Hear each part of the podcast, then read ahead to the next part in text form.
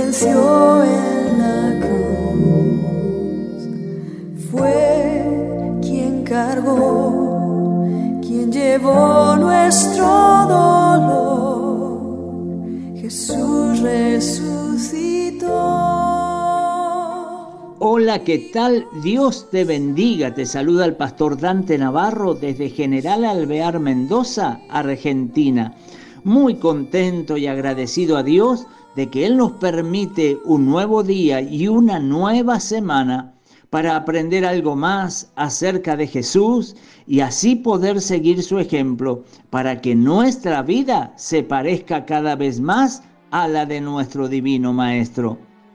En la semana pasada estuvimos leyendo lo que Juan dijo en su Evangelio, capítulo 3, verso 16, donde dice lo siguiente, porque de tal manera amó Dios al mundo, que ha dado a su Hijo unigénito para que todo aquel que en Él cree no se pierda, mas tenga vida eterna.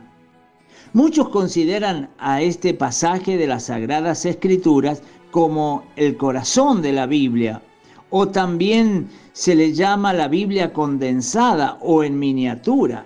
De hecho, muchos cristianos que no conocen mucho de la Biblia, sin embargo, conocen este pasaje de memoria, incluyendo la cita bíblica.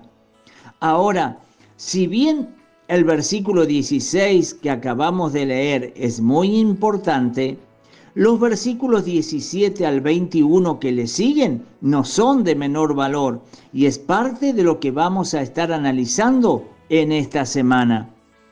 Ahora, quiero que leamos los versículos 17 y 18 donde dicen lo siguiente, porque no envió Dios a su Hijo al mundo para condenar al mundo, sino para que el mundo sea salvo por él.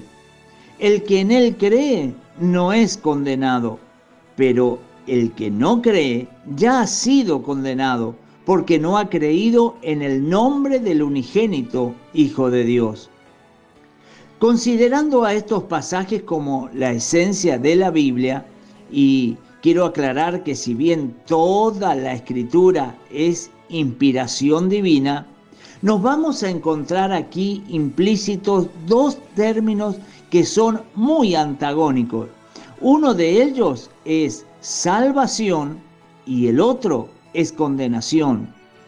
Es muy importante que entiendas que en el mundo espiritual hay solo dos alternativas y nunca hay lugar para una tercera opción. Por ejemplo, hay dos caminos, un camino ancho y otro camino angosto. Hay dos puertas, una puerta ancha que lleva a la perdición y otra puerta angosta que lleva a la salvación. Hay solo dos destinos eternos donde puede ir el hombre y la mujer una vez que han partido de esta tierra, cielo o infierno. La religión ha inventado un tercer destino al que le llaman purgatorio, pero mi querido amigo, esa palabra y ese destino no aparecen en ninguna parte de la Biblia, son solo inventos hechos por el hombre por medio de la religión. Por eso al existir dos destinos eternos después que el hombre y la mujer pasan por esta vida, cielo o infierno, entonces aquí en esta tierra resultan obvias estas otras dos palabras que son salvación y condenación. Como hemos dicho al iniciar este ciclo de devocionales, fue precisamente Adán en el huerto del Edén, donde por medio de la desobediencia dejó a Dios y su bendición y se colocó bajo maldición y condenación, puesto que tanto Eva como Adán dejaron a Dios y se asociaron al maligno. Sé que esto que resulta muy lamentable es mucho más terrible aún cuando entendemos que al ser ellos los padres de la humanidad, colocaron a toda la raza humana también bajo maldición y condenación. Y esto es conocido como la transmisión del pecado original, incluyéndote a ti y también a mí.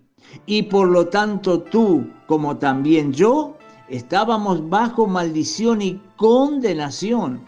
Y lo más terrible aún es que por nuestros propios medios y por nuestros propios méritos jamás podíamos salir de esa terrible condición. Es por eso que imperiosamente necesitábamos de un Salvador. ¿Sabes que Dios podría habernos dejado así, viviendo bajo la maldición y esclavitud del pecado y rumbo a una condenación eterna? Pero como Él no solo es Dios, sino que también es un Padre, en su gran amor y misericordia, decide mandar a su Hijo unigénito, es decir, el único que tenía, a esta tierra a morir en una cruz, para que todo aquel que en él crea no se pierda, sino que tenga vida eterna. Nuestro tiempo por hoy se termina. Pero mañana continuamos si Dios así lo permite y te aconsejo que no te pierdas los devocionales de esta semana puesto que será muy valioso su contenido y si te son de bendición te invito a compartirlos con tus amigos y contactos. Que Dios te bendiga.